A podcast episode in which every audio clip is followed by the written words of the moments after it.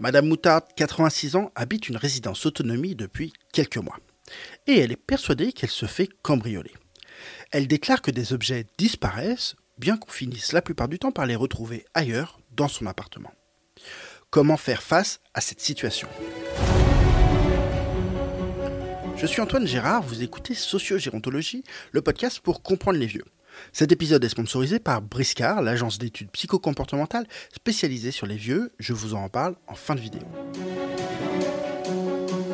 Aujourd'hui, je vous propose une étude de cas. Je vous propose de partir d'une situation complexe pour comprendre comment on peut faire pour la résoudre au mieux. Ou plutôt, je vous propose de vous amener dans ma tête quand j'essaye de comprendre ce qu'il se passe dans la tête de Madame Moutarde. Ce n'est donc ni la seule résolution possible, ni la meilleure, juste la mienne. D'ailleurs, je parle de résolution, mais ce n'est pas l'enjeu, car mon rôle, quand j'interviens sur ce genre de situation, est toujours consultatif. L'enjeu est donc bien plus un enjeu de méthode. Cet avertissement étant posé, c'est parti. Ah non, autre point, vous trouvez en description un format écrit qui pourra aider certains d'entre vous moins familiers avec l'audio. Reprenons donc. Madame Moutarde, elle a 86 ans, elle habite une résidence autonomie depuis quelques mois, et elle est persuadée qu'elle se fait cambrioler chez elle quand elle est absente de son logement. Elle déclare que des objets disparaissent, mais, et c'est un point important, on finit toujours par les retrouver ailleurs dans son appartement. Comment est-ce que moi j'analyse la situation? Mon premier réflexe est de me demander ce qu'elle veut en venant nous parler. D'ailleurs, c'est la question que je me pose tout le temps et en toutes circonstances. Pourquoi est-ce que cette personne me dit ça? La réponse peut paraître évidente. Elle voudrait que les cambriolages cessent. En fait, pas tant que ça. Regardez ce qu'il se passe dans ma tête quand j'essaye de comprendre ce qu'il se passe dans sa tête. 1. Elle pense à un cambriolage parce que c'est la seule explication raisonnable qu'elle a trouvée à cette disparition d'objets. L'autre explication, elle le sait, impliquerait qu'elle perd la boule, et ce n'est clairement pas acceptable pour elle. Et confirmer qu'elle est bien victime de cambriolage, c'est confirmer qu'elle n'est pas folle. 2. J'ai l'impression qu'il s'agit d'un simple épisode de confusion entre les aménagements rangements du nouveau logement en résidence autonomie et son précédent domicile. Rien d'inquiétant et surtout pas de quoi crier à la folie ou à la maladie d'Alzheimer. 3. La rhétorique du cambriolage est intéressante, car elle sous-entend une entrée par effraction dans son domicile. Le domicile n'est donc plus un lieu sûr pour elle, et la raison de sa plainte doit aussi être entendue comme une insécurité. En tout cas, à ce stade, c'est l'hypothèse que je pose et que je validerai dès que j'en ai l'occasion. 4. S'il y a cambriolage, il y a cambrioleur. Et eh oui, c'est évident. C'est là le troisième élément, qui, le quatrième élément qui attire mon attention. Il y a quelqu'un dans son environnement vis-à-vis duquel elle ne peut pas avoir confiance. D'expérience, on peut s'attendre à ce qu'elle soupçonne son aide ménagère, mais elle pourrait très bien se méfier de n'importe qui dans l'équipe pouvant avoir accès aux clés des logements. Ainsi, ce n'est pas tant que les cambriolages s'arrêtent qu'elle souhaite, mais d'abord d'être rassurée quant à son équilibre mental, qu'elle regagne de la sécurité en renforçant son système de verrouillage de la porte, et que, troisièmement, idéalement, pouvoir faire avoir confiance dans l'équipe, mais en attendant, elle se contentera d'une meilleure fermeture de son appartement. Ça veut dire que lui expliquer qu'il n'y a pas de cambriolage et que tout cela se passe dans sa tête ne résoudra aucun de ces trois objectifs même si tout porte à croire que c'est la vérité. Je vais m'arrêter là-dessus une seconde. Car oui, vous m'avez bien lu, la vérité est qu'il n'y a pas de cambriolage, mais que ça ne sert à rien de lui dire. Ce serait même contre-productif. D'abord parce que sa réaction sera de vous accuser de complicité. Ensuite, puisque vous n'allez pas réussir à la convaincre, son sentiment d'insécurité ne fera que croître. Enfin, en accordant de la valeur à sa parole, de la crédibilité, vous mettez toutes les chances de votre côté pour faire accepter vos propositions de solutions. Certains d'entre vous seront peut-être choqués que je ne dise pas la vérité. D'autres ont l'habitude de mentir et de toujours aller dans le sens du résident. Pour ma part, je pense surtout à la conséquence d'une vérité brute sur un sujet qui n'est pas apte à la recevoir. En revanche, Madame Moutarde est peut-être apte à la découvrir, cette vérité par expérience par exemple. Et ça tombe bien parce qu'il est temps de réfléchir aux solutions possibles dans cette situation.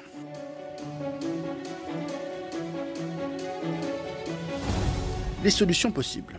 Maintenant que nous avons un peu mieux compris Madame Moutarde, identifié son sentiment d'insécurité, posé l'hypothèse à la fois d'un manque de confiance envers un membre de euh, l'équipe et à la fois une probable confusion entre l'ancien et le nouveau logement, nous allons pouvoir réfléchir aux solutions possibles. J'insiste hein, sur l'importance de bien poser le problème, car je sais d'expérience que les équipes se précipitent sur les solutions, allant un peu vite sur le vrai problème. Ou des fois se précipitent sur le diagnostic médical.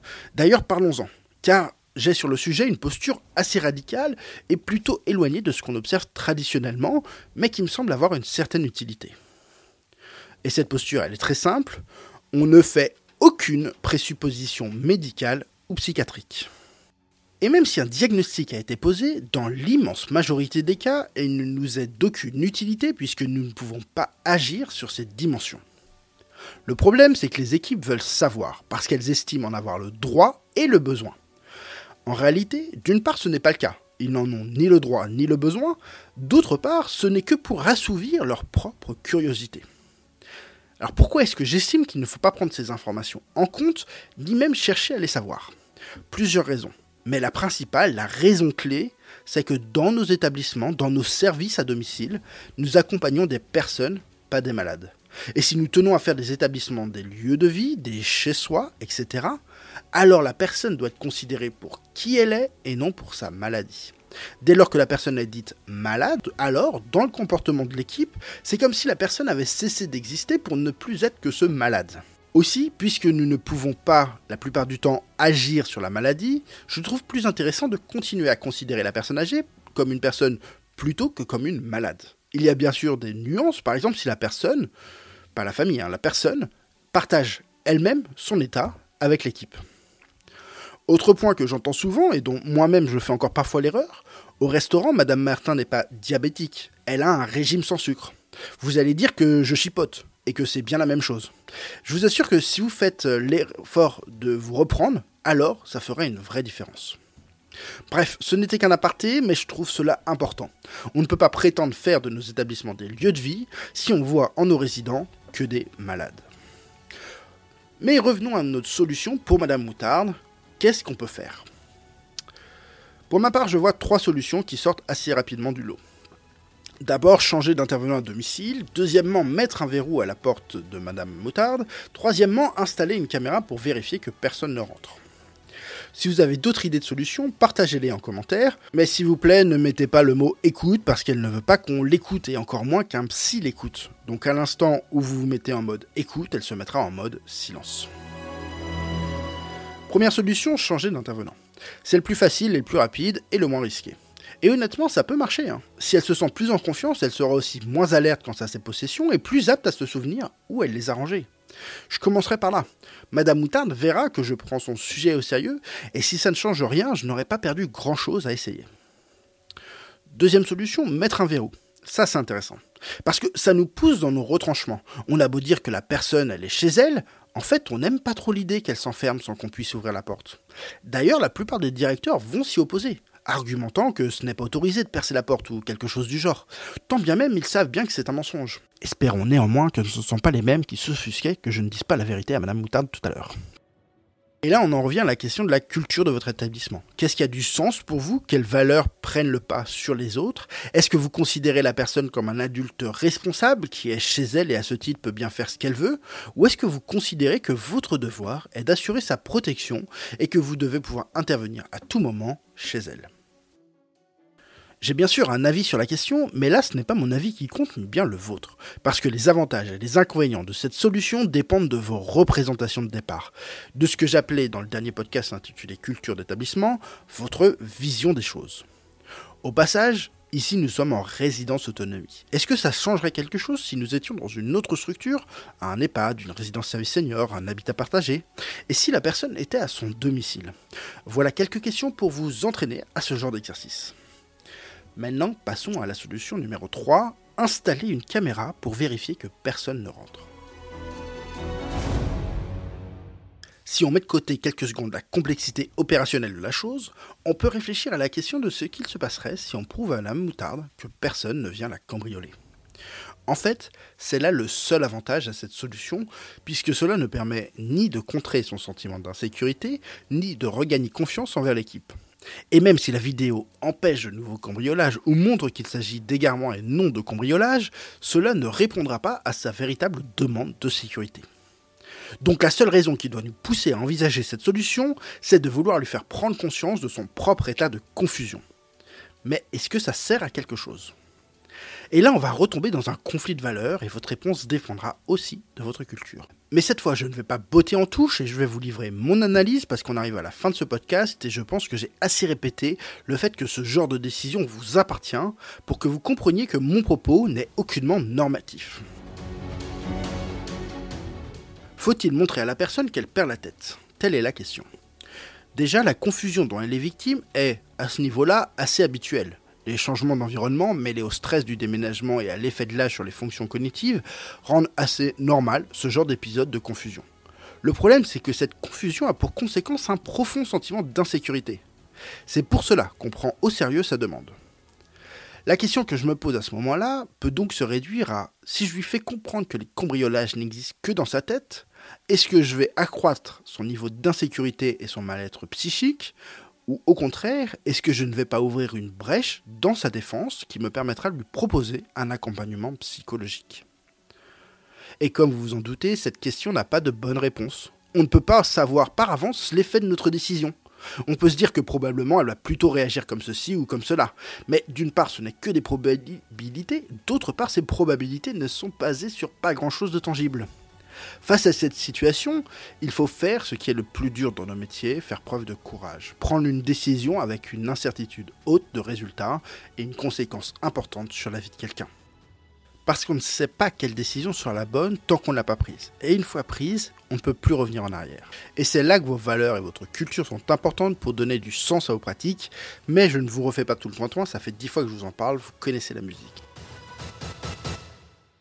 Petit aparté néanmoins, je pense véritablement que cette charge mentale liée à la prise de décision euh, face à l'incertitude, c'est ce qui est le plus dur dans le métier du directeur. Et c'est pas moi qui le dis, hein, c'est le résultat d'une étude que je suis en train de mener auprès des directeurs d'EHPAD. Euh, et je pense vraiment que c'est quelque chose qu'on ne parle pas assez. Donc je vous en, parlerai prochainement avec un épisode dédié à cette question. Et donc revenons à nos moutons, moi, qu'est-ce que je ferais? Si changer d'intervenant et installer un verrou n'ont pas suffi, je lui permettrai de filmer sa porte, pour essayer de lui faire comprendre que cette histoire de cambriolage se passe dans sa tête, que c'est le genre de choses qui arrivent et qu'avec un peu d'aide, elle pourrait aller beaucoup mieux. Alors oui, je le répète, le risque est grand qu'elle soit dans le déni et que tout cela ne renforce son insécurité. Je le sais. Je sais aussi que j'ai dit précédemment que démontrer qu'il n'y a pas de cambriolage ne résoudra aucun des trois objectifs personnels de Madame Moutarde. En tout cas, pas directement. Mais je pense que Madame Moutarde est capable de comprendre qu'elle a besoin d'aide si elle a toutes les informations en main, et que cette aide est susceptible de lui apporter la sécurité dont elle a besoin. Et vous, qu'auriez-vous fait? Avez-vous la même analyse que moi de cette situation? Merci d'avoir écouté l'épisode. J'ai encore trois petites choses à vous dire. D'ici quelques jours commencera la saison 4 du podcast Sociogérontologie. Ces 18 derniers mois, Sociogéontologie était en intersaison. Je n'avais pas la bande passante pour relancer une saison complète de 10 épisodes, alors j'ai préféré publier les épisodes comme ils venaient. Mais j'étais assez frustré du désordre que cela créait sur mon podcast. J'ai donc procédé à un petit nettoyage et j'ai décidé de refaire une saison, la saison 4, une saison d'interviews où vous aurez le plaisir d'entendre des idées vraiment intéressantes et quelquefois sacrément dérangeantes. Le retour d'une nouvelle saison est aussi permis par l'arrivée d'un sponsor. En l'occurrence, Briscard. Briscard, c'est l'entreprise que j'ai créée avec Fanny afin d'aller plus loin dans notre combat pour une meilleure compréhension des vieux. Et c'est nécessaire, car on voit encore trop de dispositifs de prévention qui ne parviennent pas à convaincre, de produits pourtant intéressants qui ne trouvent pas de clients, d'établissements qui ne prennent pas vraiment en compte leurs résidents. Avec Briscard, on veut donner les moyens aux acteurs de la géontologie et de la silver economy de rentrer dans la tête de leurs usagers, bénéficiaires ou clients et mettre cette connaissance au service de leur mission. Et si vous appréciez cet épisode, sachez que ce qui nous aide vraiment, c'est de lui mettre une note et un avis sur votre plateforme d'écoute préférée. C'est pas grand chose pour vous, mais pour nous, ça veut dire beaucoup.